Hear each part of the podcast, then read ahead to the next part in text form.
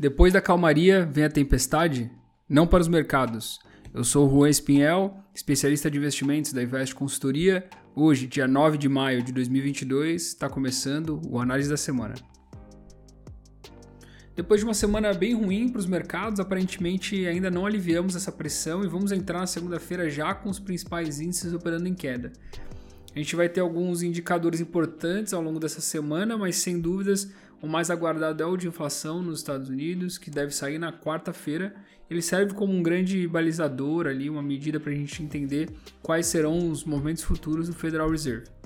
É, o assunto foi um grande agregador de vol na semana passada, depois da reunião do FONC, é, que foi anunciado que não haveria reajuste de 0,75 bips na, na taxa de juros, o mercado reagiu muito bem, saiu uma forte alta mas logo em seguida, no, no dia seguinte, a gente já entendeu que esses, essa diminuição drástica no balanço e essas altas de 0,50 que poderiam ser recorrentes também trariam um, um desaceleramento da economia americana, podendo é, entrar numa situação de recessão.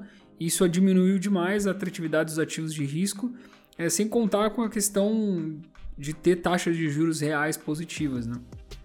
A situação também está bem complicada no mercado asiático, apesar dos dados de exportação da China terem vindo acima do esperado, né, em 3,9 e a expectativa do mercado era de 3,2, ainda é muito baixo se comparado com a, a base mensal.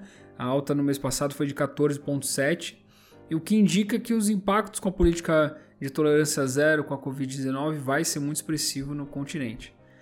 No, mercado europeu, o movimento foi contaminado por essa queda no mercado americano e pelos fatores da guerra da Ucrânia. Né? Durante o final de semana, tivemos é, a reunião dos países do G7 que anunciaram uma nova rodada de sanções que agora envolvem principalmente as empresas de mídia que ficam é, proibidas de receber financiamento de empresas americanas e as empresas de auditoria e consultoria também foram afetadas. Mas sem dúvidas, o principal, é, a principal sanção desse novo pacote é a proibição do petróleo proveniente da Rússia. Não vai ser uma medida que vai acontecer do dia para a noite para não assustar os mercados e até para a gente conseguir adequar a oferta de, de petróleo em outros players do mercado. Mas esse fato levou bastante a uma alta expressiva no petróleo é, então, somando essa situação da Rússia com a da China, a gente tem ainda mais volatilidade no, no mercado de commodities. A semana já começa operando em baixa de 1,70 no WTI e 1,6 no petróleo do tipo Brent, mas ainda opera em patamares bem elevados depois de que o mercado corrigiu os preços, dado essa iminência da União Europeia de cortar o petróleo russo. Então, na semana passada, o WTI saltou 5,61 e na semana passada o Brent saltou 3,46. É, outra commodity também que teve uma forte correção nos preços foi o minério de ferro no porto de Dalian, na China, que ficou sem cotação a boa parte da semana passada por conta do feriado e já começou a semana com queda de 4,23, está operando ali perto dos 136 dólares.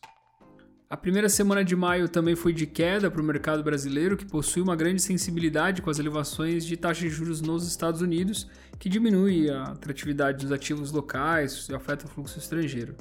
No calendário econômico, o dado mais aguardado também é a inflação aqui no Brasil, que deve vir novamente surpreendendo, entre aspas, aqui os mercados que estão é, trabalhando com uma projeção de 0,98, bem abaixo do que seria uma realidade, tá? Lembrando que o IPCA 15, que é uma prévia da inflação que mede do dia 15 do mês anterior ao dia 15 do mês corrente, veio para o dado de abril em 1,73. Então, aguardar 0,98, muito provavelmente a gente vai ser surpreendido. O dado de inflação ele é o principal balizador também para a política monetária brasileira, serve como uma medida muito afiada ali para a gente conseguir avaliar quais serão os movimentos futuros do Copom. É, Copom, aliás, que solta sua ata na terça-feira, que vai ajudar, a gente, vai ajudar a gente a entender se vai ter ou não uma nova elevação de juros na reunião de agosto, tá?